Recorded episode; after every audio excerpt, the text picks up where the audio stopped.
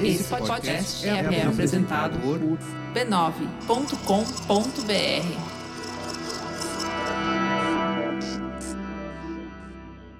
Se ao terminar esse episódio você já quiser antecipar o da semana que vem, você pode. Basta assinar o primeiro contato, no valor de R$ 12,90 por mês, para você ter acesso ao conteúdo com uma semana de antecedência, além de outros materiais exclusivos. O link para assinatura está na descrição desse episódio.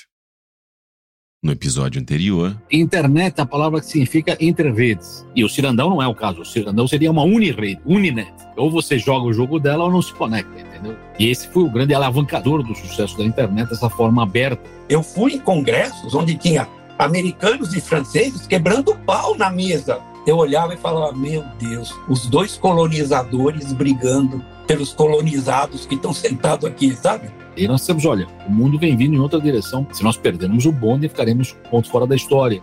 Ao mesmo tempo que o BBS como um todo tinha suas regras, sempre nos maiores BBS tinham os espaços secretos, sabe? As câmaras secretas, onde poucos eram chamados a participar, e lá rolava de tudo. Ela ficou, como o pessoal começou a zoar muito, na verdade foi um verdadeiro bullying em cima dela, né? Aí ela saiu fora da BBS. O primeiro cara que me respondeu era o um administrador do e-mail da Islândia, dizendo assim: olha só, Carlos, você cometeu uma falha muito grave. Isso aqui não é brincadeira, não. As teles não sabiam como que era e-mail, como que trata esse negócio, e, e a Embratel. Então, a Embratel seria o nosso atacadista, que ele era o carrier internacional, e as teles distribuíam para provedores que sabem. Por que, que os provedores sabiam como tratar o usuário? Porque os provedores eram, na verdade, os velhos BBS.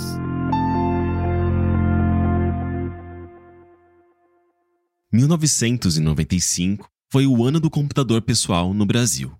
E havia bons motivos para que, quase que do dia para a noite, o PC começasse a estampar capas de revistas semanais e se tornasse uma figura recorrente em programas de TV e telejornais.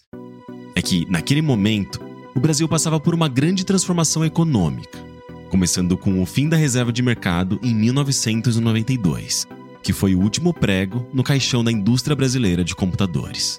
A partir daquele ano, gigantes estrangeiras de hardware e software receberam um sinal verde para fincarem suas bandeiras em nosso nascente mercado de informática e disponibilizarem seus produtos em nosso país tecnologicamente atrasado. Mas com o cenário de hiperinflação e turbulência econômica dos últimos anos do governo Collor, esse movimento foi parcialmente estancado, dada a incapacidade do brasileiro médio de botar um computador para dentro de casa naquele momento. Então, quando o Plano Real começa a botar a economia brasileira nos trilhos em 1994, aos poucos, devolvendo o poder de compra do brasileiro, ele abre um caminho também para o mercado de informática. E em 1995, as comportas dessa represa se abrem completamente e computadores passam a ser vendidos nos lugares mais improváveis, de bancos a supermercados. E a FenaSoft, a principal feira de informática do país, se torna a maior do mundo. Embora o paradigma da informática ainda fosse a mídia física, em especial o CD-ROM, a internet já vinha sendo difundida como uma das grandes novidades do mundo moderno. Tanto é que 1995 é justamente quando a internet é disponibilizada aos usuários domésticos, que agora podiam assinar um pacote de horas e explorar o mundo sem sair de casa, como os programas de TV adoravam propagar. Mas a verdade é que nesse momento ainda não havia muita coisa para se fazer na internet, além de visitar o site da NASA ou do Museu do Louvre. E no mundo sem Google, Wikipedia, Facebook, Twitter, YouTube ou TikTok, restava aos ainda poucos usuários da internet descobrirem por conta própria o que fazer. E exatamente como já havia rolado com o videotexto nos anos 80, os destinos que realmente concentravam a maioria dos usuários eram as salas de chat, onde eles poderiam interagir uns com os outros anonimamente. Nesse caso, os BBS, o Mirk e o Bate-Papo UOL. E embora essa tríade da socialização virtual dos anos 90 tenha causado um grande impacto na vida de muita gente, teve um grupo de brasileiros que encontrou ali não apenas amigos, romances ou parceiros sexuais, mas um espelho para a compreensão da própria identidade e um caminho em direção à liberdade. Eu sou Henrique Sampaio e essa é a história que você vai ouvir neste episódio de Primeiro Contato.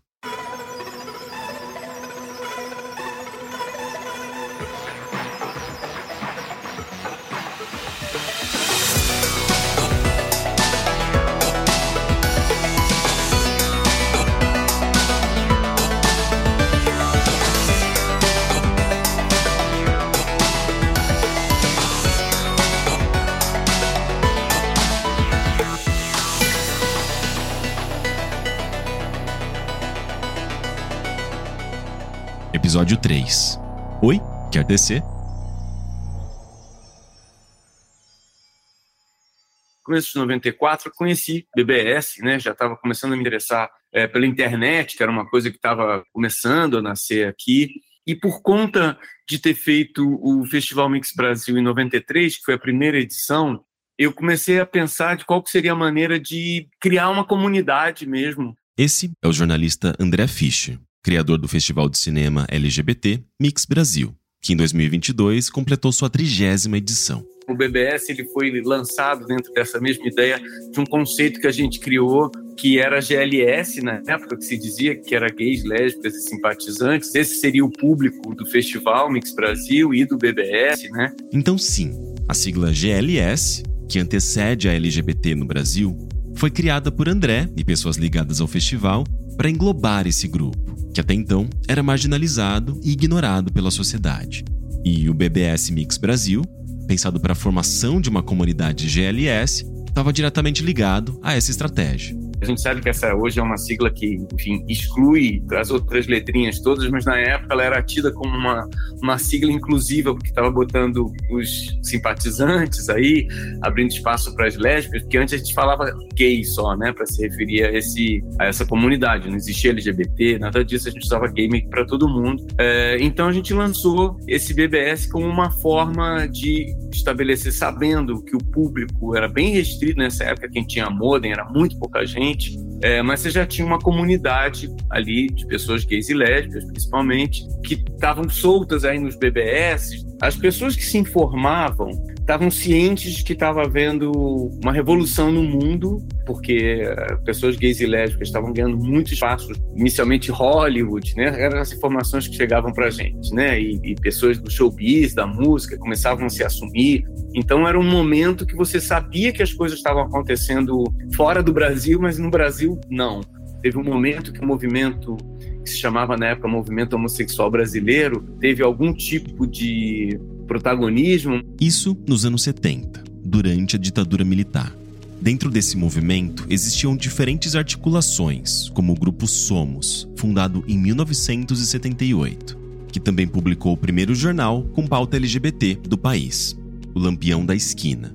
Uma de suas propostas era combater a ideia de que pessoas LGBT deveriam viver escondidas em guetos e incentivar a ocupação dos espaços públicos, promovendo uma conscientização da necessidade de busca por igualdade e respeito. Mas por conta da AIDS, isso se desarticulou, então desde o final dos anos 80, ali meio final dos anos 80, o movimento estava muito desarticulado, né? As pessoas estavam muito escondidas, essa movimentação restrita a um gueto, é, havia muito medo, né? Sobretudo por conta da AIDS. As pessoas tinham medo de perder emprego. Então, esse período justamente de 94, 95, 96 é quando começam a buscar possibilidades de pensar em voltar a se envolver e se assumir mais publicamente, né? O estigma ainda era muito forte, mas foi um momento muita muita gente saindo do armário, né?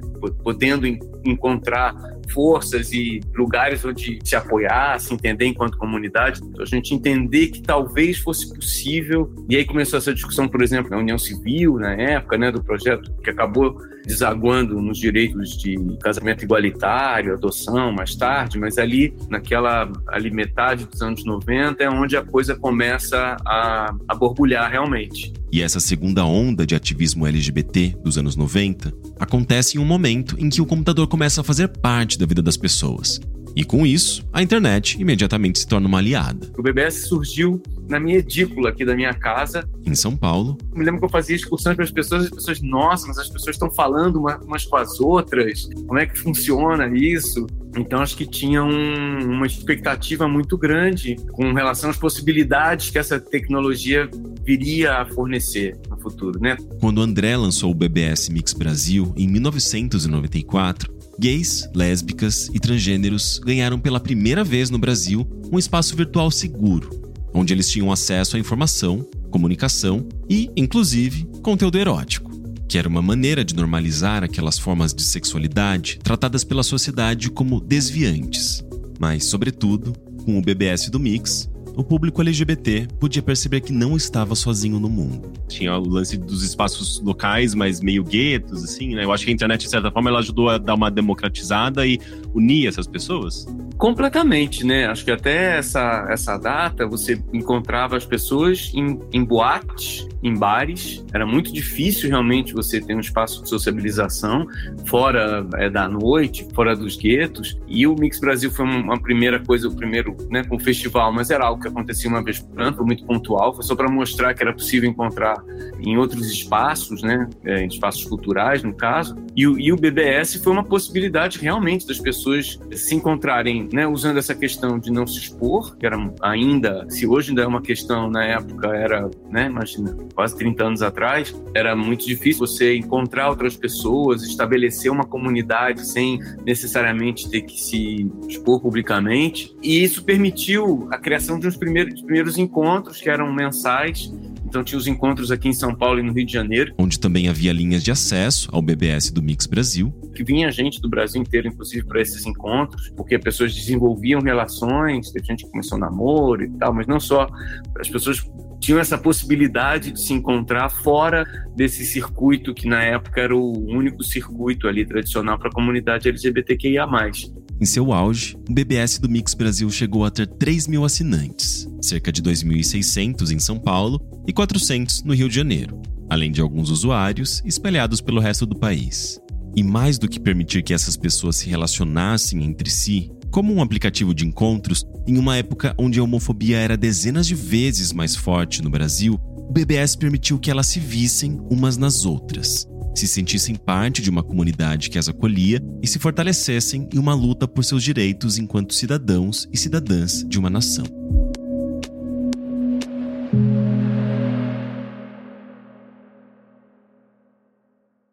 Meu nome é Rafael, também conhecido como Rafa16RJ, Neo Rafa17RJ, Wingnut, Wingnux. Até hoje me chamam de Wingnux, que eram os nicks que eu usava na época. Eu tenho 41 anos, hoje em dia eu moro em São Paulo, mas eu sou do Rio de Janeiro e eu sou professor de inglês.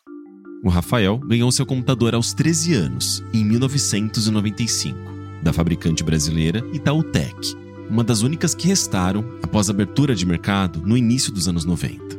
Mas embora a máquina viesse equipada com um kit multimídia, ela ainda não tinha um modem. O modem ele entrou na minha vida, se não me engano, aos 14 anos, um ano depois, aí eu comecei a acessar BBS, porque aparecendo no jornal. Era assim que a gente sabia que os serviços digitais existiam. Tinha um caderno de, de informática no jornal, eu lia muito dois. Um era o Informática Etc. do Globo. Do jornalista Carlos Alberto Teixeira, o CAT, que você ouviu no episódio anterior do Primeiro Contato. E lá tinha tipo uma sessão de anúncios, era como se fosse um classificado mesmo com números de BBS, que eram tipo, como se fossem umas mini comunidades, assim, onde você conversava com pessoas, você acessava vídeos, baixava jogo, tudo bem lento e tal. Tinha fórum e tudo mais, e ali foi era engraçado que eu vejo que era como se eu vivesse num mundo. Eu visualizava meu computador tipo numa caixinha, que era a, a varanda onde, ele ficava, mas depois que eu tive um modem, parecia que aquela varanda tinha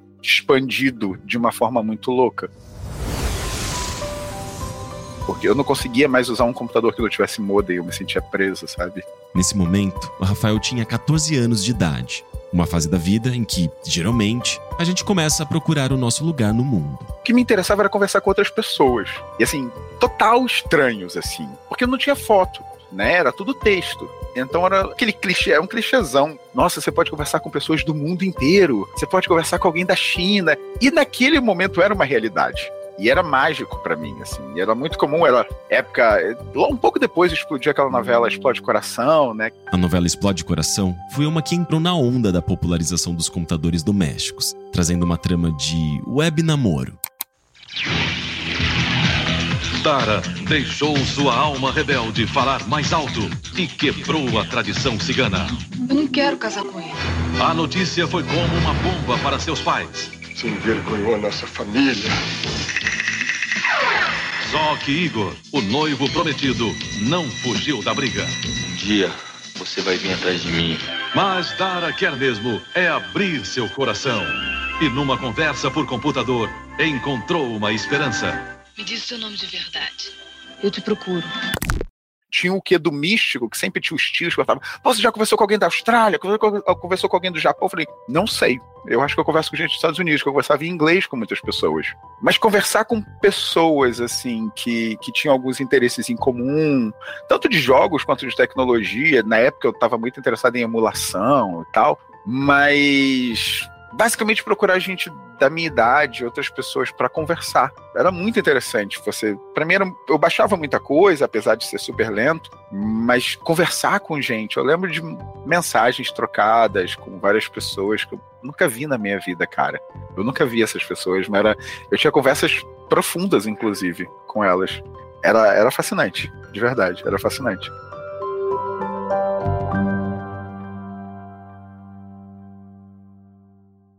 E era fascinante porque era uma novidade em um mundo que passava por um processo de globalização que começava a desembocar na casa das pessoas. Mesmo que a conversa com estranhos online já fosse possível desde os anos 80 com o Serandão e com o videotexto, ou até mesmo com o chatline, o serviço de bate-papo por telefone, esse tipo de comunicação anônima geralmente era restrita ao seu próprio estado e cidade. Então, quando de repente o computador passou a ser visto como uma forma de comunicação com pessoas de qualquer lugar do planeta, um mundo novo de possibilidades se abriu dentro dos lares das pessoas. E, no caso de um adolescente que começava a lidar com seus primeiros impulsos sexuais, essa possibilidade caiu como uma luva. Eu lembro muito de uma que chamava Eros Link BBS, que era uma BBS erótica. A bicha já era safada desde sempre, né? E tinha que assinar, e eu pedi pra minha mãe assinar. Eu pagava, tipo, com boleto bancário. E eu fiquei tão curioso, eu fiquei tão instigado que eu, eu pedi pra minha mãe pagar o boleto, eu expliquei para ela o que que era. E ela falou, tá, mas eu vou querer ver, eu vou querer acessar. Minha mãe acessou, inclusive, a Aeroslink. E eu lembro que lá eu conversei com muita gente, cara. Lá eu tive um, uma abertura. E é meio louco, assim, se a gente pensar. Todas as pessoas eram bem mais velhas do que eu, eu imagino. E eu era um moleque, cara. Mas abriu um mundo para mim e eu conversava com as pessoas dias e dias ali, era troca de mensagem e era síncrono, né? Que hoje em dia você manda uma mensagem sem a resposta na hora. Não, você mandava uma mensagem, sei lá, no dia seguinte você via a resposta. A sua mãe sabia da sua sexualidade? Ela pagou para você essa Eros? como, como que foi isso? Sua mãe sabia que tava pagando uma BBS erótica para você com 14 anos? Exato! É, é, meio surreal, tipo assim. Bom, a minha mãe já alugou filme pornô pra mim, que eu queria assistir um filme pornô, e ela alugou filme pornô pra mim. O primeiro filme pornô que eu assisti, eu aluguei junto com a minha mãe na locadora. Então, é, essa é minha mãe, minha família é tipo, meio louca. Mas assim, só contextualizando, eu sou um homem gay cis, né? Eu sempre soube que eu era gay, mas o contato que você tinha de gay nessa época, vamos lembrar, 14 anos, eu sou de 81, 95. Bom, era, sei lá, troca-troca com primo e bullying na escola. Eu sempre fui uma pessoa bem afeminada, é, minha voz, meus trejeitos e tudo mais. Então atraía bullying de várias formas na escola. Eu era gordinho e tal. A minha mãe, ela não sabia. Assim, falar abertamente, eu só fui falar aos 38 anos quando eu casei. Que eu cheguei e falei, oi, tudo bem? É, eu sou gay e eu vou casar e vou me mudar para São Paulo. Tipo, pum, toma aí. Mas óbvio, que né, toda mãe sabe. Mas, anyways, mostrei pra ela que, que era uma BBS, o que, que eu fazia, que eu conectava, falava com pessoas no mundo todo. Eu falei, ah, tem essa aqui, é erótica, não sei o que, mas eu, eu queria assinar, eu queria ver como é que é. E eu, eu não sei como eu tive culhão de falar isso, cara. Tipo, eu devia ter meus 15 anos, sei lá. Falei, ah, mas eu tenho que pagar, você pode pagar para mim? Eu realmente não lembro quanto é que era o preço, sei lá, tipo, era 30 reais. Acho que naquela época 30 reais era muito dinheiro também. Era sim. Daria algo em torno de 180 reais em valores atuais. E ela, ela acessou um dia, tentou conversar com alguém, mas se não me engano, a BBS tinha um node ou dois nodes no máximo, então você não consegue. Mas ela sabia o que eu tava fazendo. E foi quando eu entrei, e aí eu comecei a conversar com pessoas, homens, mulheres e tudo mais, e eu lembro que nessa época, cara, eu tinha interesse por meninas também. Eu lembro que eu fazia luta, eu fazia boxe. E nessa época, assim, eu já sabia que era gay, já tinha interesse em homem, mas nessa época, nesse período específico, esse ano aí, eu era apaixonado por várias meninas da minha rua. Então, por exemplo, na BBS foi a primeira vez que eu tive contato com o termo bissexual. E aí eu não sei o que, que acontece, né? Eu sempre acredito que existe uma amálgama de coisas que acontecem ao mesmo tempo ah, no mundo. Eu nunca imagino que alguém tenha uma ideia sozinho. Tudo está conectado. Que foi ao mesmo tempo que começou a explodir Edson Cordeiro com Disco Clubbing. Foi ao mesmo tempo que Renato Russo dava algumas declarações. Né? Foi ao mesmo tempo que muita coisa começou a surgir. E eu olhando para aquilo, eu falei: opa, algo está acontecendo. Primeira vez que começou, começaram a surgir ecstasy e raves nos Estados Unidos, né? E eu li no segundo caderno do Globo sobre festa no metrô, eu falei, nossa, é isso que eu quero para mim. 14 anos já sabia que era fervida. Eu falei, é isso que eu quero para minha vida. E na BBS eu tive contato com essas pessoas. Eu lembro, eu nunca vou esquecer, cara, um cara que eu tenho certeza que ele é muito mais velho que eu. E a gente conversava muito sobre isso. Ele falava, ah, eu tenho interesse por homens e mulheres. Ele, eu me atrai sexualmente por, por mulher, eu faço sexo com mulher e com homem também. A gente tinha até umas conversas meio meio, meio picantes, né? Que a gente chamava naquela época de virtual sex, que acho que devia ser o sexo mais lerdo do mundo, porque demorava tipo, uns dois dias. E, inclusive, tipo, assim, esse cara mais velho, a gente conversava coisas. E ali eu comecei a. Tipo, foi a primeira vez que eu vi bissexual, por exemplo. Gay eu já sabia, mas foi a primeira vez que eu tive contato com sexualidade, alguma coisa. Acho que descortinou alguma coisa. Sabe quando você tem algo que você não sabe o nome? E ali eu vi que eu não estava sozinho. Ali eu vi que tinha outras pessoas também tinham os mesmos interesses que eu. Tinha pessoas que faziam sexo, né? Eu não tinha feito sexo aos 14. Tinha feito algumas coisas com primo, né? Uma coisa aqui, outra ali, uma brincadeira, mas sexo, não tinha feito. E o que que tinha também? Lembra que eu falei dos downloads? Tinha pornografia. Demorava um ano para baixar? Abaixava. E aí eu comecei a ver coisas e eu falei, hum. Tanto que essa questão de, da bissexualidade era muito engraçada, era muito muito sintomático que eu sempre baixava foto de sexo grupal. Por quê? Porque ia ter mulher, mas ia ter homem pra caramba ali. Então eu tive acesso à pornografia, tive acesso sempre de madrugada, né? Porque você tinha que acessar depois de meia-noite e era ótimo que você fazia tudo escondido. Mas sim, foi a internet ela deu nome às coisas. Existe uma teoria que diz que a pornografia é determinante para a popularização de um formato de mídia. Foi assim, por exemplo, com o VHS e a TV a cabo, que abriram as portas para o consumo de pornografia em vídeo no ambiente doméstico e impulsionaram a indústria do cinema pornô, para o desespero dos defensores da moral e dos bons costumes. No início da internet, a pornografia também foi uma das razões para as pessoas comprarem um modem e pagarem planos de acesso, mesmo que ela fosse escassa e limitada, dada a baixa velocidade das conexões. Tanto é que, nos Estados Unidos, em 1995, a revista Time jogou lenha na fogueira do pânico moral com uma capa que mostrava uma criança assustada, de boca aberta e olhos arregalados, iluminada pela luz de um monitor. Abaixo dela estava a palavra cyberporn em letras garrafais e uma chamada para os perigos da pornografia online. Mesmo que tenha sido amplamente criticada, a reportagem acabou movimentando grupos conservadores a dar origem ao Communications Decency Act de 1996, a primeira tentativa de criminalizar a pornografia online no Congresso norte-americano. O papo era o de sempre: proteger as criancinhas. A medida, considerada uma tentativa de censura e de ataque à liberdade da internet, causou um dos primeiros protestos online em larga escala nos Estados Unidos. Nos dias 8 e 9 de 1996, milhares de sites trocaram a cor de fundo para preto, como forma de chamar atenção à ameaça. Após um grande esforço de grupos de defesa da internet, como o Electronic Frontier Foundation, a medida foi rejeitada por ser considerada inconstitucional.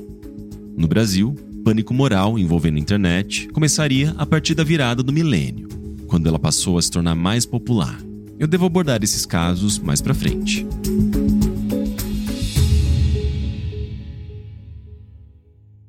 Você poder realmente entrar e entender que tinha muito mais gente do que você imaginava, espalhada, né? E ampliar essas possibilidades de contato, mas acho que a partir de um determinado momento foi acesso à informação mesmo. Novamente, André Fischer, criador do Mix Brasil porque a gente não tinha uma presença, os meios tradicionais não davam informação, não tinha. No final dos anos 90 já tinha G Magazine, tinha, sei lá, revista Sui Generis, você não tinha um ponto focal na internet, para quem estava entrando, de informação mesmo, né? E, e, o BBS inicialmente, depois do site, o Mix Brasil, forneceram essa possibilidade.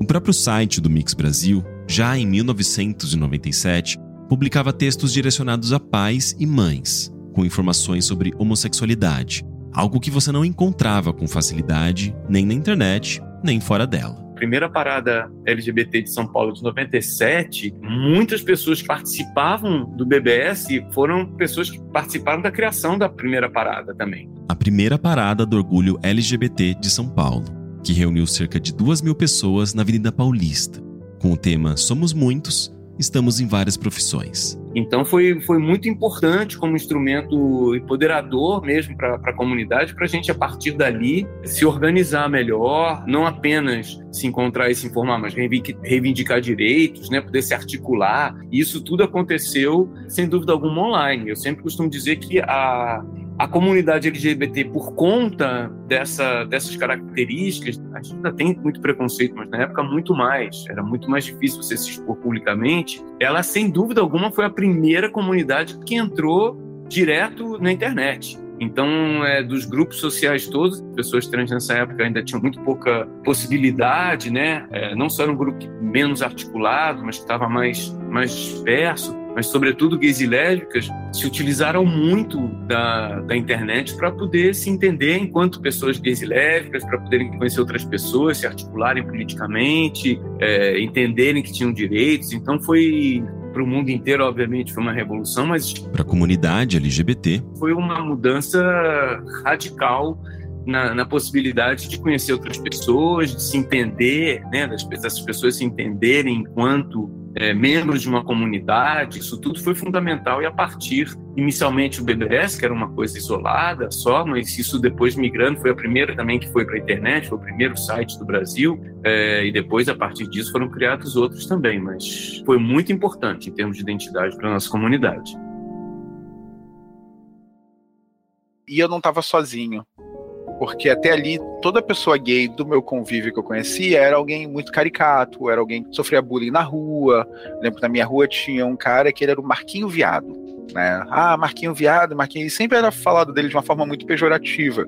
Na escola, na sétima série, eu sofria bullying de vários meninos hétero e tal. Novamente, Rafael. Eu lembro que uma vez eu recebi um bilhete na escola dizendo: Ah, eu queria te encontrar, só que nem você, mas eu tenho coragem. Eu fiquei, cara, vai que é alguém, sei lá, querendo me zoar e só querendo confirmar que eu sou gay. Então a gente ficava com medo, ficava com muito medo. A gente não sabia com quem falar, então o meu escape foram os estranhos. Eu conversei com muitos estranhos, muitos adultos por muito tempo para entender o que, que eu gostava, quem eu era. E eu lembro de muitas conversas de, com esse cara mais velho que ele falava: ah, mas você é normal, não tem nenhum problema com você. Eu, eu, na verdade, nunca tive questão, fico feliz. Questões religiosas, familiares, nunca tive, assim, nunca teve nenhuma repressão. Mas você não sabe o que está acontecendo, às vezes você fica preocupado. E era algo que, após o, o, o boom da AIDS, né, então era muita coisa. Ouvia coisas horrorosas na escola. Então, às vezes eu tinha dor de cabeça, achava que eu tava com AIDS. Coisa... Nem tinha feito sexo, mas você vê o nível de informação que a gente tinha em 1995, sabe?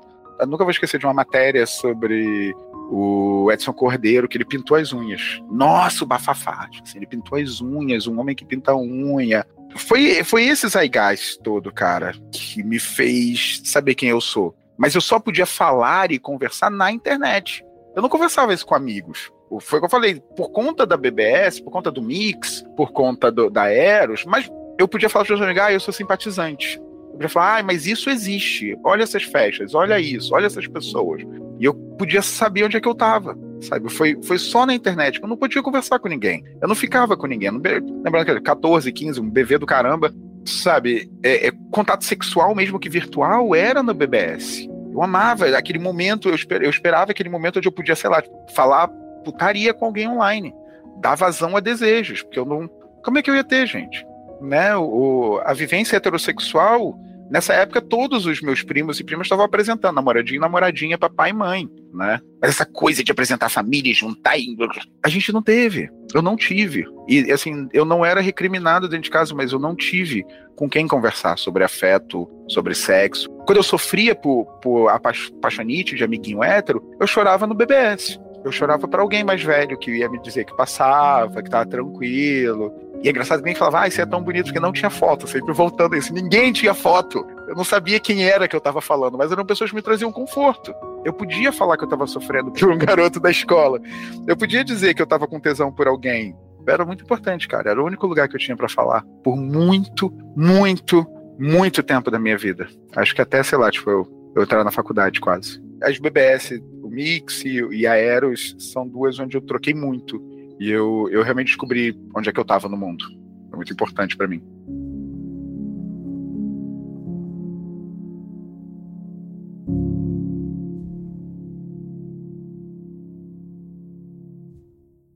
Na segunda metade dos anos 90, conforme muitos BBS se convertiam em provedores de acesso à internet, a tecnologia defasada desse sistema, diante dos novos navegadores multimídia, fizeram com que ele entrasse em declínio.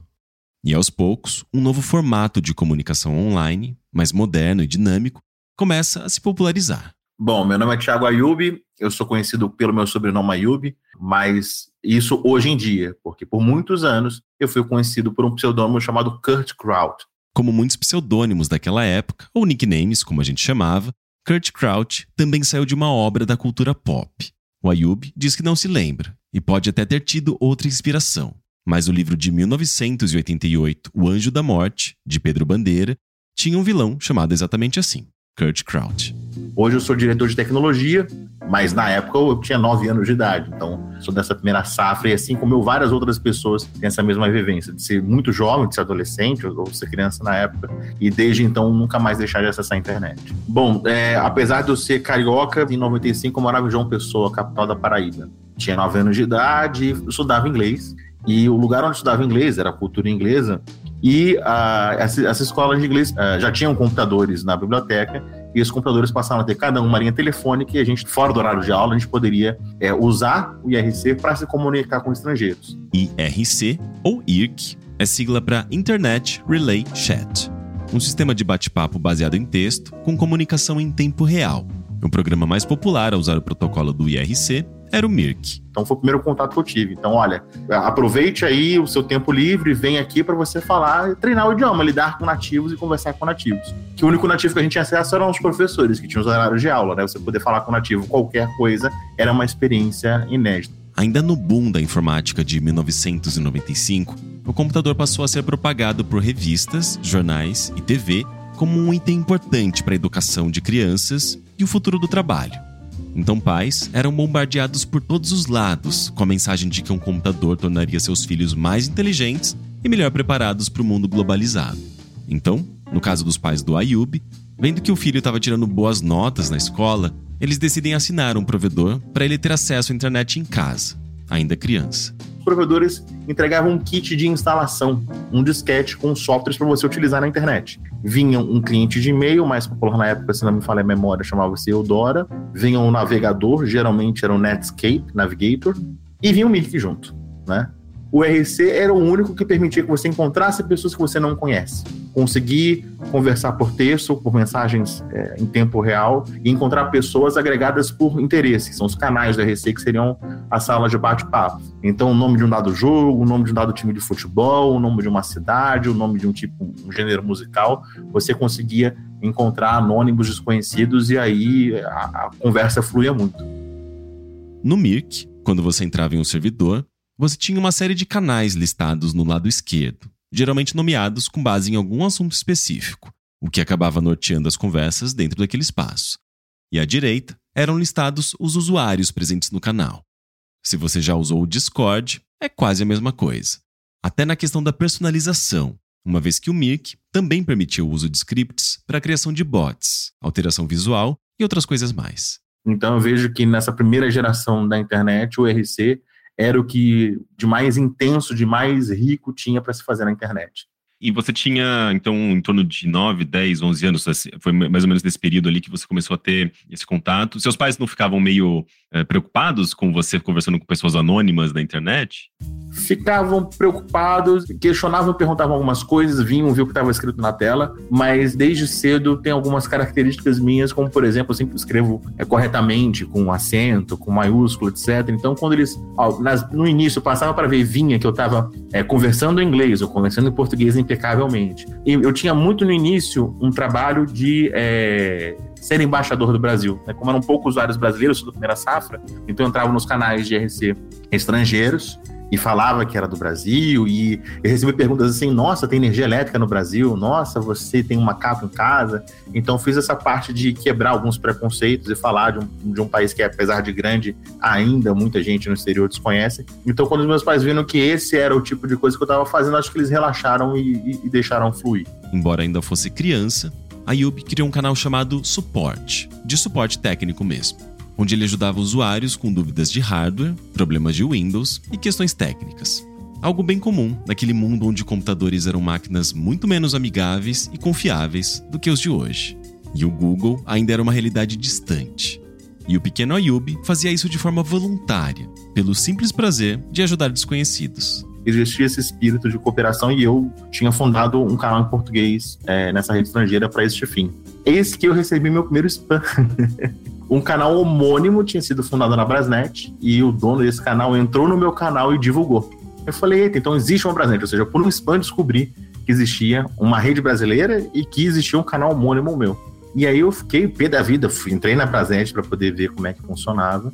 E por ter visto mais brasileiros, e aí eu curti essa brincadeira. Seja, de ser o embaixador brasileiro, de ser o, o, o, Pelé do, da internet, olha, o Brasil existe, é bom, não sei o que, eu comecei realmente a interagir com brasileiros falando mais em língua portuguesa. E aí criei raízes lá dentro. Como eu já tinha começado muito cedo, e a todo momento cada vez mais vinham pessoas, a gente tinha leigos, a gente tinha pedestres nesse mundo na internet do RC o tempo todo. Então eu vi que existia a demanda e necessidade por alguém que ajudasse. Então, é, eu espontaneamente passava bagagem, explicava, tirava dúvidas. Como é que eu faço para configurar minha impressora? Como é que eu faço para poder mandar um arquivo? Como é que eu faço para utilizar na internet? Fazendo essas formas, eu, é, na Brasnet, é, achei uma forma interessante de conhecer pessoas. Porque se você vai abordar alguém que você não conhece, olá, tudo bem? Onde você fala? Vai ter essa linguagem enfática de início. Se uma pessoa está precisando de ajuda, de como ouvir música no computador, eu sei como ouvir música, eu ensino isso para ela, eu ganhei um novo amigo. Então era uma postura de eu ficar quieto num lugar, eu recebia as pessoas como um anfitrião, elas faziam perguntas e eu ajudava que outras perguntas, se uma pergunta que eu não soubesse, eu ajudava que outras pessoas soubessem, eu era um intermediário que essa, essa resposta chegasse, e aí eu ficava conhecido. E aos poucos, essa fama e também esse trabalho, essa dedicação por ajudar as pessoas, acabou me tornando com um certo relevo de celebridade lá na, na rede da Brasnet. Esse era o mesmo paradigma dos BBS, onde usuários prestativos acabavam ganhando credibilidade e um certo grau de influência na comunidade, dada sua contribuição ao grupo.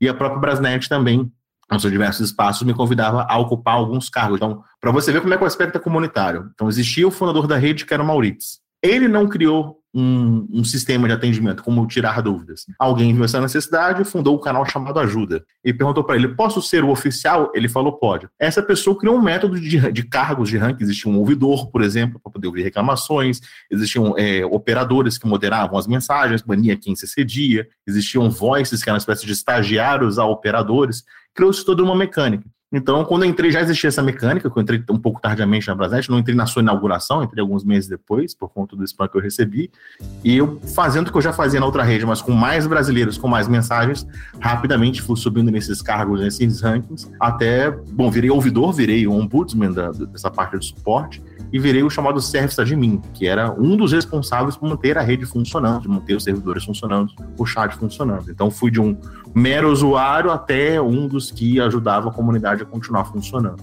Isso ali por 1998, quando Ayub tinha apenas 12 ou 13 anos. Nessa segunda metade da década de 1990, o Mirk se tornou um dos principais destinos da internet brasileira para quem quisesse socializar. Curiosamente, embora não houvesse nenhuma restrição técnica que dificultasse um usuário de acessar canais de regiões diferentes da sua, como era o caso do BBS, uma vez que isso envolvia ligações interurbanas, as comunidades criadas dentro do servidor da Brasnet pelas próprias pessoas tendiam à regionalização. Ou seja, naturalmente, os usuários do Mirk tendiam a participar de canais de suas próprias cidades, seja por uma questão de identificação, seja pela facilidade de marcar encontros com pessoas localmente, que, como a gente já viu nos episódios anteriores, é algo colocado em prática por brasileiros desde seu primeiro contato com redes de computadores. Então, eram muito populares os canais regionais: Floripa, Jampa, da Paraíba, João Pessoa, Rio, Sampa. Uh, então, eram salas de bate-papo que pessoas que eram da mesma cidade podiam se conhecer e esse interesse geográfico era muito poderoso. E eu conheço várias famílias que se formaram a partir do RC, ou seja, de casais que se conheceram lá por estar na mesma cidade, e aí existia a lanchonete da cidade ou do bairro onde o pessoal se encontrava no final de semana, fizeram um ircontro. Ircontro ou mircontro. Existia muito esse desejo que hoje não me parece ser tão presente de se encontrar pessoalmente, Então essa, essas comunidades se formavam pessoalmente, presencialmente também, tinham lá esses laços sendo formados pessoalmente, aí casais se apaixonaram, e pessoas se apaixonaram, formaram um casal, formaram família. Então tem filhos aí do RC daí para frente. Mas os canais e comunidades baseados em outros interesses também eram bem populares. Por afinidade ou por interesse, algum jogo específico, algum hobby específico, eletrônica, guitarra, era a única forma, porque pensa, não existiam, eram pouquíssimos sites, e as pessoas não tinham a capacidade tecnológica na época de colocar conteúdo no site. Hoje você pode no Facebook, mesmo sem saber fazer sites, sem ser um programador, você escreve um texto e fica numa página pública, que vai existir um motor de busca que encontra essa página, pessoas que encontram. Isso não existia. Então a única forma era, vamos entrar numa sala de bate-papo monotemal, guitarra, eletrônica, da sua cidade, e lá começar a trocar mensagens ao vivo por texto com as pessoas que têm aquele interesse. Né? O IRC, portanto, foi um sistema que ajudou a tornar a internet mais popular no Brasil nos anos 90, uma vez que era lá onde as pessoas estavam. O Mirk, o software mais popular do IRC, chegou a ganhar destaque em programas de TV, como na temporada de 1998 e 99 de Malhação, que fazia da internet um ponto tão central à novela que ela teve um formato experimental ao vivo, justamente para que os atores interagissem em tempo real com os espectadores através de um chat online. E esse chat era nada menos do que o Mirk. Mas a melhor parte é que não era incomum que alguns usuários trollassem os atores ao vivo. Como nesse momento em que o ator André Marques, que então interpretava o Mocotó, fica desconcertado com um usuário que inundava o chat com uma mensagem que jamais poderia ser veiculada ao vivo na Globo. Agora vamos interromper porque tem uma rapaziada chamando a gente no chat. Chega aí, chega aí no chat, chega aí, chega aí, chega aí, chega aí, chega aí. Vamos ver quem é que tá na área, vamos ver, vamos ver. Atenção, atenção. Quero mandar um beijo. Educação, saúde, deixa eu ver. Educação, saúde, habitação, comida, lazer, cultura. São as melhores armas contra a violência. Falou bem. Nesse Muito momento, bem, um usuário chamado NoFHC envia a mensagem Roberto Marinho Traficante em linhas e mais linhas do chat. Um quero mandar um beijo, peraí, peraí. Ok, peraí, vamos segurar a onda aqui então, presta atenção. É, olha aqui, ó. Ah, peraí, se a galera assiste Educação, Saúde, Mocotó, esse meu irmão, a violência não tá com nada. Paz, é isso aí, rapaziada. Muito obrigado a galera que tava no chat, a gente vai dar uma fugida rápida. Não se esquece que o nosso endereço é www malhação.com.br, entendeu? Além disso, embora o Mirk tivesse suporte a scripts complexos, suas funções básicas eram bem mais acessíveis e amigáveis que um BBS, que costumavam ser clubinhos fechados e com uma audiência mais nerd e masculina. Tanto é que, em minha pesquisa, eu me deparei com um relato online de um ex-usuário de BBS que via o Mirk com um certo desdém como se ele tivesse sido responsável pela ocupação da internet por uma diversidade maior de pessoas fora do antigo padrão original de usuários nerds, como relatado, uma orkutização antes do Orkut. Mas, além dos BBS e do Mirk, nessa segunda metade dos anos 90, havia um terceiro destino na internet brasileira que recebia diariamente uma multidão de usuários de todo o país. A gente tinha ali nos primórdios do UOL, que era uma joint venture né, entre duas casas jornalísticas, a editora Abril e a Folha de São Paulo, notícias, né? Esse é o jornalista Ricardo Fotius, que trabalhou no UOL por mais de 20 anos. Dentre suas diversas funções na empresa, ele foi gerente geral do Bate-Papo UOL. A editora Abril lançou o portal Brasil Online, o BOL, em abril de 1996, quase que simultaneamente ao lançamento do Universo Online, o UOL, da Folha. Em setembro do mesmo ano, o Grupo Abril e o Grupo Folha fecham um acordo de joint venture. E o BOL passa a ser absorvido pelo UOL. Que, aliás, é uma característica muito diferente do surgimento dos portais norte-americanos, né? como a American Online, por exemplo que tem uma origem tecnológica, né, de games, essas coisas, enquanto a nossa internet aqui, essa pelo menos essa comercial, né, popular, ela tinha essa característica, né, de ter notícia, é o que as empresas, aquelas empresas tinham para oferecer. Então era um acervo de notícia.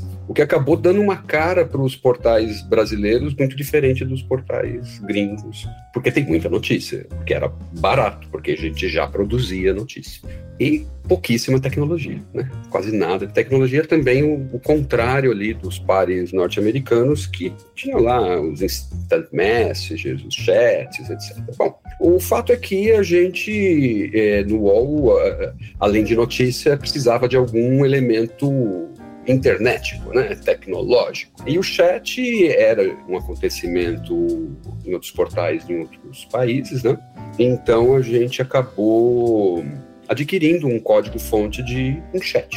Eu estou falando de um momento, Henrique, que o UOL tinha menos de mil assinantes, tá? A gente, inclusive, tinha um placarzinho luminoso na redação que contava um novo assinante, um novo assinante. Né? Então, era altamente é, segmentado, elitista mesmo. Né? É, pouquíssimas pessoas tinham acesso àquela tecnologia, àquela comunicação.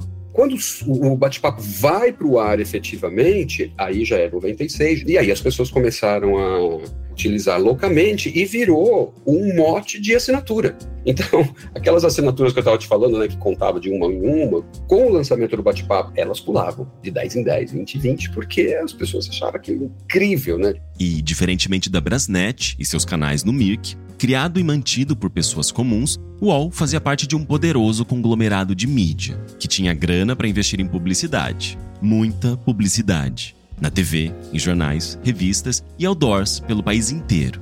Então, a partir de 1996, o bate-papo do UOL instantaneamente se tornou um dos destinos mais visitados da internet brasileira. O grande lance é esse, nossa, pulo do gato, é o nosso negócio, a gente conhece muitos famosos, porque a gente tem casas de notícia e a gente entrevista um monte de gente, então beleza, vamos lá, bate-papo com convidados e tem as salinhas ali para as pessoas também conversarem quando não tem o tal do convidado.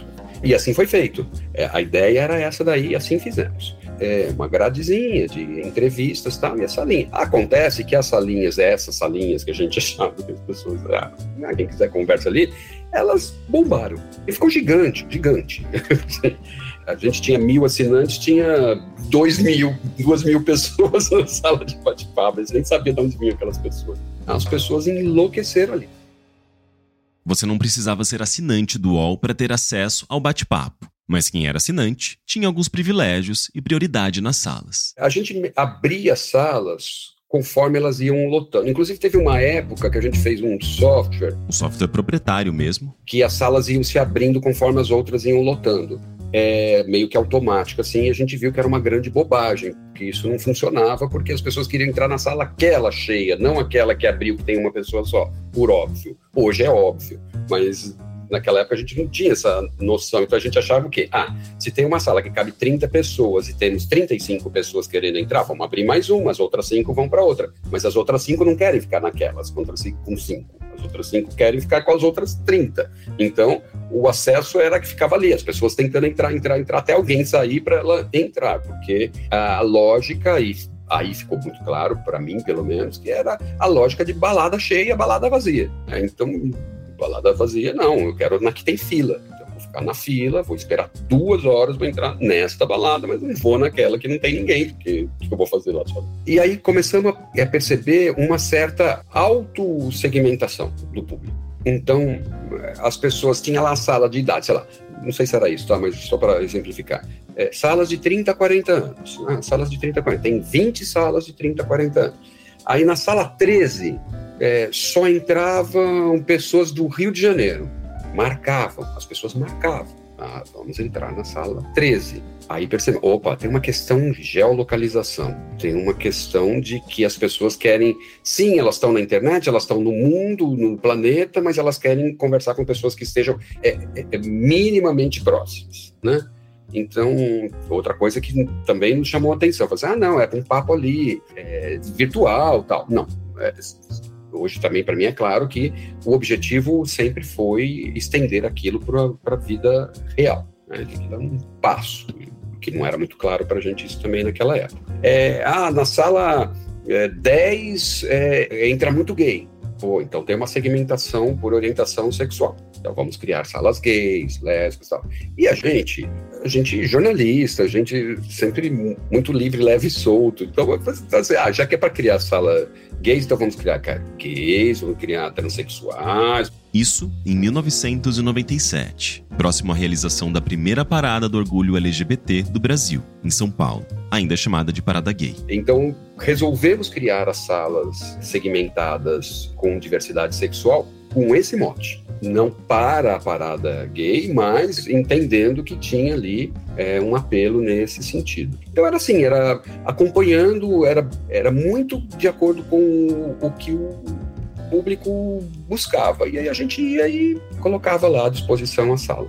As primeiras salas eram GLS. Depois é que a gente migrou para gays, até porque a gente teve que abrir o leque, porque é, eu me lembro que a gente recebia, né, pedidos do público, né? Ah, cria sala para para a cidade de Botucatu, só tem uma, cria mais uma, por favor, ou não tem nenhuma, tem aqui da vizinha, mas não tem a nossa. Cria sala lá para lésbicas, poxa, a gente não é gay, a gente é lésbica. E assim vinha, né? A gente ia, então, é, bissexuais, gays, lésbicas, é, travestis, transexuais. E aí uma vez veio um, um pedido para a gente criar uma sala CD. E o rapaz que cuidava desses e-mails, né?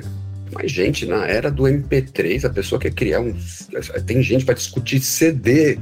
E aí a gente gargalhou, falou: Ô parceiro, não é CD de tocar música, é CD de crossdresser.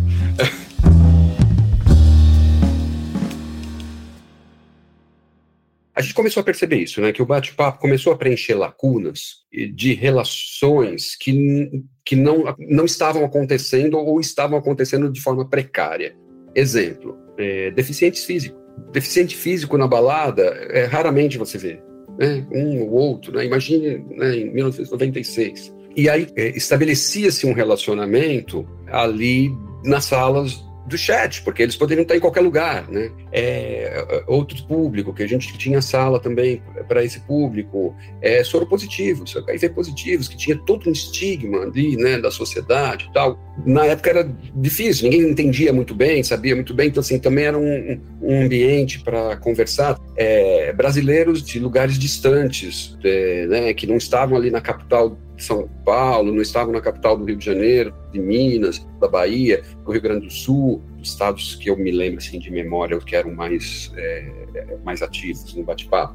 É, estavam nas cidades do interior e aí podiam, puxa, olha, nossa, tem mais gente como eu. Eu achava que eu era um bicho esquisitíssimo, mas eu não sou tão esquisito assim. Ou se eu sou esquisito, tem mais gente esquisita como eu.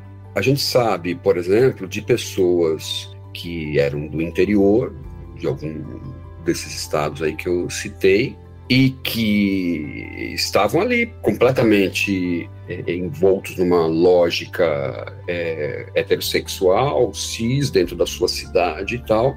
E, de repente, um mundo abre. Eu me lembro, acho que foi um pouco depois disso, 98, 99, não sei, que até uma, uma garota que estava prestes a se casar, no interior de São Paulo, e ela estava prestes a se casar, e no bate-papo UOL descobriu que não, eu não sou como as meninas que eu conheço aqui na minha cidade. Eu sou como as meninas que eu converso lá na sala lésbicas do bate-papo. E mudou a vida da pessoa, aliás, ela mudou de cidade, ela mandou cartinha pra gente, tudo. Eu, eu perdi a conta de quantos casamentos a gente foi convidado, tá? Para ir, casamentos gays, casamentos héteros. Então, acho que tem um certo alívio para as pessoas, de espelho mesmo, né? De se reconhecer em outras pessoas ali, ao vivo, e conversando, e em tempo real, né? Eu acho que tinha essa função também. Eu acho que o bate-papo, por exemplo, para público LGBTQIA+, que a gente nem sabia que tinha tantas letras naquela época, né? Eu acho que o bate-papo no Brasil foi fundamental para chegarmos onde chegamos nesse, nesse aspecto. É, acho que o caminho seria mais doloroso é, para a comunidade gay como um todo se não tivesse havido o bate-papo e se não tivesse havido o bate-papo tal como ele houve, livre, diverso. A gente era hippie, era Flower Power.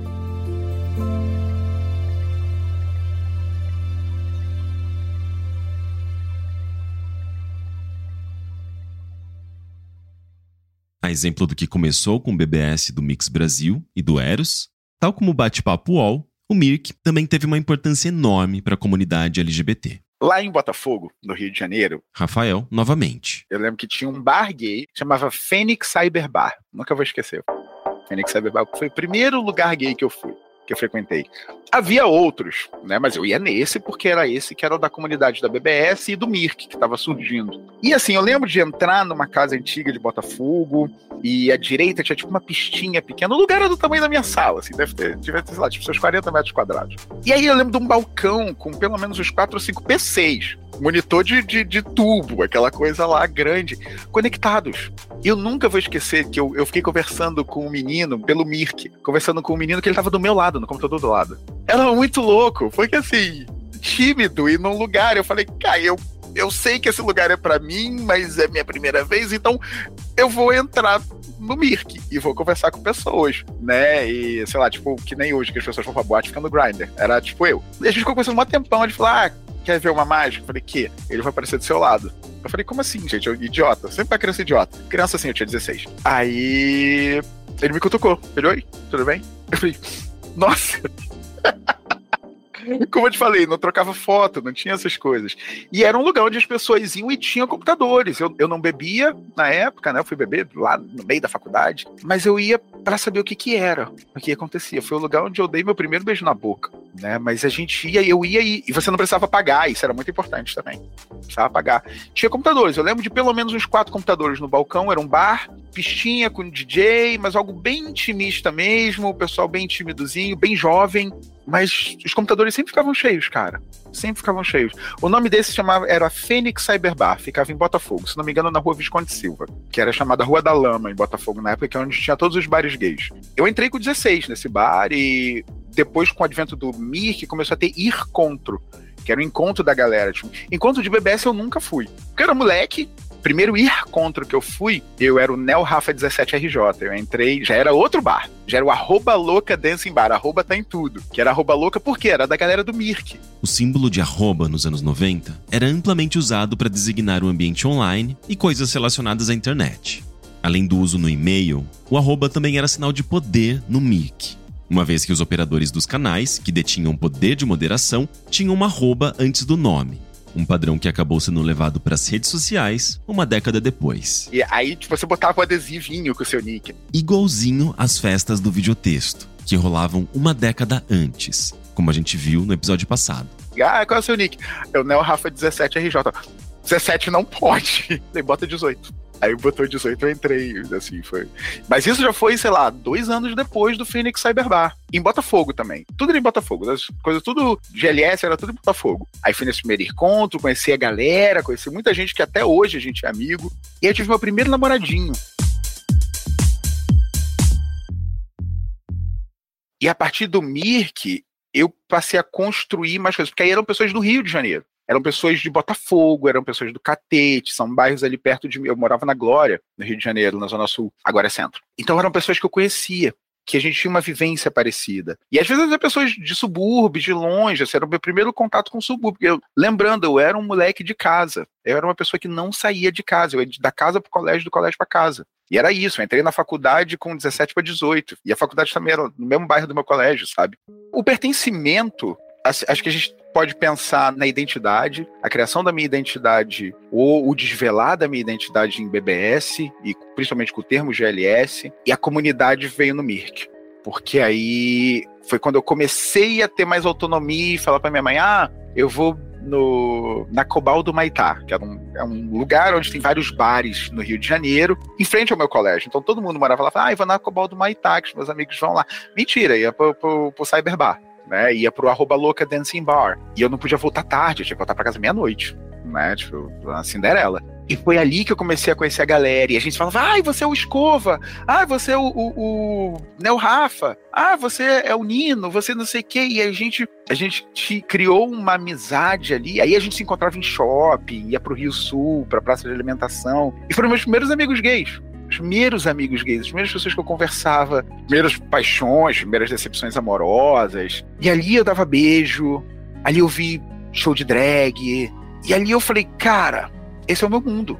E a gente continuava no Mirk, a gente continuava conectado. E o que rolava no real, a treta do real ia pro virtual, a treta do virtual ia pro real. Pela primeira vez eu podia abraçar alguém, sabe? Pela primeira vez eu podia ver quem eram as pessoas por trás do nick. Sei lá, não sentia medo de olhar para as pessoas e sentir tesão pelas pessoas. E potencializadas pela internet, essas vivências reais, que antes estavam limitadas a guetos e locais escondidos, aos poucos começaram a se expandir para espaços públicos e iluminados. Engraçado que esses bares, principalmente, por exemplo, o Fênix Cyber Bar, ele ficava na, na rua Visconde Silva, em Botafogo, que chamava Rua da Lama.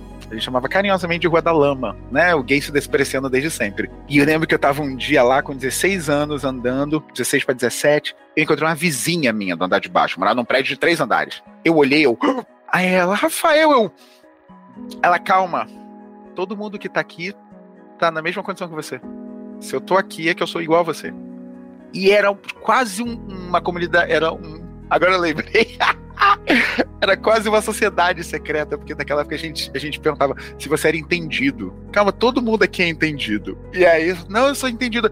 Ela foi a primeira lésbica que eu tive contato. Eu falei, mas você é ela? Sim. Aí ela me mostrou o bar lésbico do outro lado. Eu falei, mas tem mulher? E, e... eu não sabia, porque eu fiquei assim, eu, eu tinha essa amálgama né, de, de, de gay, bi, não sei o que, mas o lésbico eu não tinha contato. E eu falei, olha que barato! E aí ela me falou, é, a gente vem, a gente se encontra no. Aí ela falou o nome da BBS, que ela, que ela se encontrava, que era uma BBS pra, pra lésbicas, que eu não lembro agora o nome. Realmente, olha o apagamento lésbico aí acontecendo pelo homem cis. E, mas tinha também o Lesbian Rio, acho que era Lesbian Rio no Mirk, algo do gênero. E foi ali que, que esse mundo que você falou que era gueto, eu falei, opa, mas tá ali, tá no bar, e, e tem mulher ali, elas se beijam, e eu vi gente se beijando na rua. Claro que era circunscrito, claro que passava carro com extintor de incêndio na nossa cara, passava carro com, com tapete de borracha, batendo os viados, mas ela também estava ali por conta de encontro de lésbicas.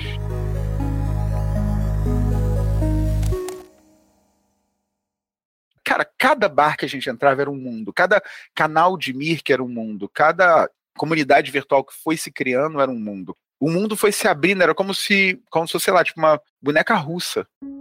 A internet naquela época era tipo uma boneca russa pra gente. Você ia descobrindo cada pedacinho de quem você era, você ia montando o quebra-cabeça de quem você era. O que é curioso, né? Porque pro hétero tudo já é dado. Não tô dizendo que é fácil, mas é mais fácil, mas tudo já é dado, né? Você nasce, cresce, reproduz e morre, né? O gay não, a gente ia para Botafogo, cara. E a gente andava na rua, a gente andava de mão dada. Dessa vontade de extrapolar os bares e a vida noturna, eles começaram a tomar coragem para viver em comunidade em plena luz do dia, num espaço que não poderia ser mais público e exposto. E a gente a praia. Foi quando surgiu a praia, que a Monique Evans, pegando esses Zeitgeist, a Monique Evans entrou nesse todo, aí ela foi pra Praia de Ipanema, parte dos gays, e ela falou, eu gosto daqui a Farm, que chamava Far Gay, na época, fica em frente à rua Farm de Amoedo. Ela fazia topless lá, porque eu me sinto bem no meio gay, porque eu sou simpatizante. Farm de Amoedo, localizado no bairro de Ipanema, que possui um histórico de liberdade, boemia e contracultura.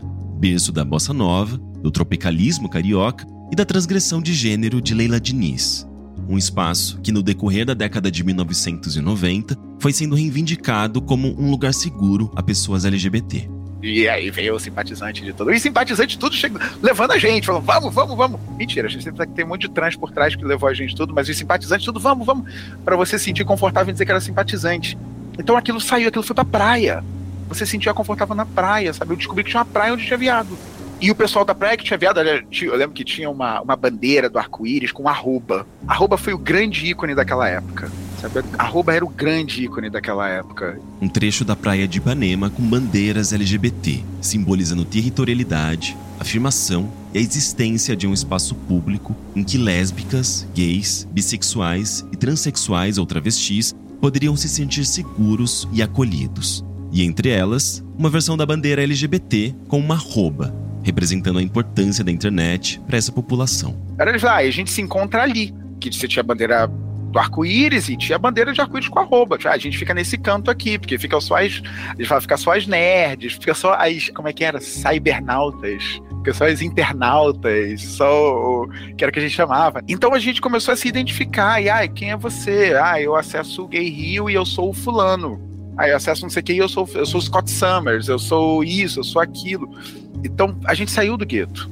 A gente saiu do gueto. A internet fez a gente sair do gueto. No começo era escondido. No começo era muito escondido, assim. É, era isso, cara. É sair do gueto. De verdade. Era, era, era descobrir que esses locais existiam na minha cidade. É, é tudo de crescer, de adolescência, tudo que eu aprendi foi pela internet tudo que eu sei de sexualidade, assim, óbvio, depois de adulto você estuda outras coisas, e pela internet, hoje a internet tá aqui, né, dentro da gente, é o pós-humano. Mas naquela época era, era no virtual, era falando com pessoas estranhas que eu nunca tinha visto o rosto. Era, lá, fazendo sexo virtual com pessoas que eu nunca tinha visto o rosto. Era gente falando para mim, ah, eu gosto de mulher, mas eu também gosto de homem que nem você. E eu falava, caramba, caramba, é isso. É, é uma mensagem de BBS, cara, no modelo de 14400.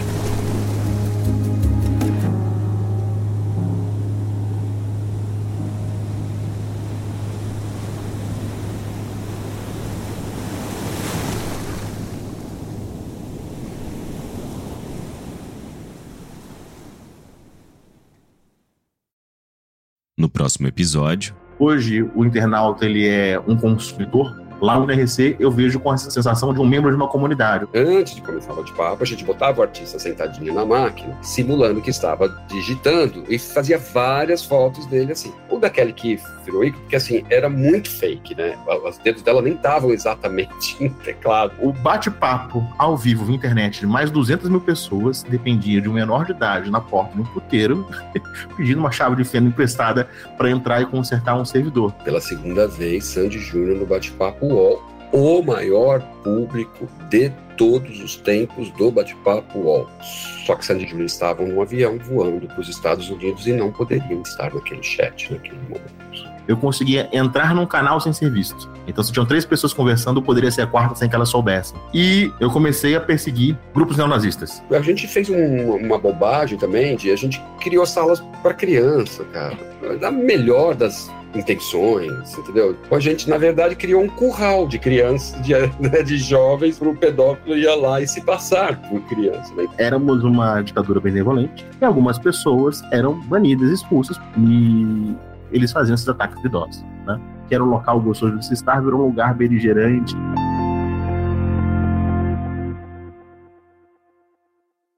Se você quiser ouvir agora o episódio da semana que vem, é só assinar o primeiro contato no valor de R$ 12,90 por mês. Assim, você recebe o conteúdo com uma semana de antecedência, além de materiais exclusivos. O link para assinatura está na descrição desse episódio.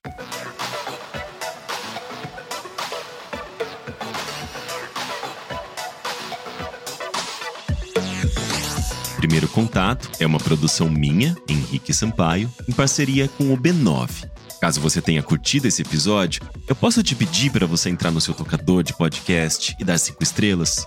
Outra forma de me ajudar a fazer com que o primeiro contato chegue a mais gente é compartilhando o link do episódio. Eu sou Henrique Sampaio, idealizador, produtor, roteirista e apresentador do Primeiro Contato. A edição de áudio é do Gabriel Pimentel. O B9 tem direção executiva de Carlos Merigo e direção criativa de Alexandre Potashev. A comercialização e o atendimento são de Camila Maza e Thelma Zenaro. A trilha sonora original é de Casemiro Azevedo. Músicas adicionais de Epidemic Sound. Esse episódio conta com materiais da TV Globo. A identidade visual dessa temporada é do Gabriel Castilho Mendes. E as artes de capa são do Leonardo Calça. Essa temporada do Primeiro Contato foi financiada coletivamente por centenas de pessoas, mas algumas delas eu preciso agradecer publicamente. São elas Juan Lopes, Mariana Mafra, Lucas de Prado Polo, Heitor Moraes e Guilherme Sagas. Eu só tenho a agradecer pela generosidade e apoio de vocês. Muito obrigado. Você pode falar conosco através do e-mail primeirocontato@b9.com.br e seguir nossas redes sociais no arroba brains9 e arroba Sampaio, tanto no Twitter quanto no Instagram. Na descrição desse episódio, você também encontra o link para o grupo do Primeiro Contato no Discord. É isso. Semana que vem tem mais. Até lá!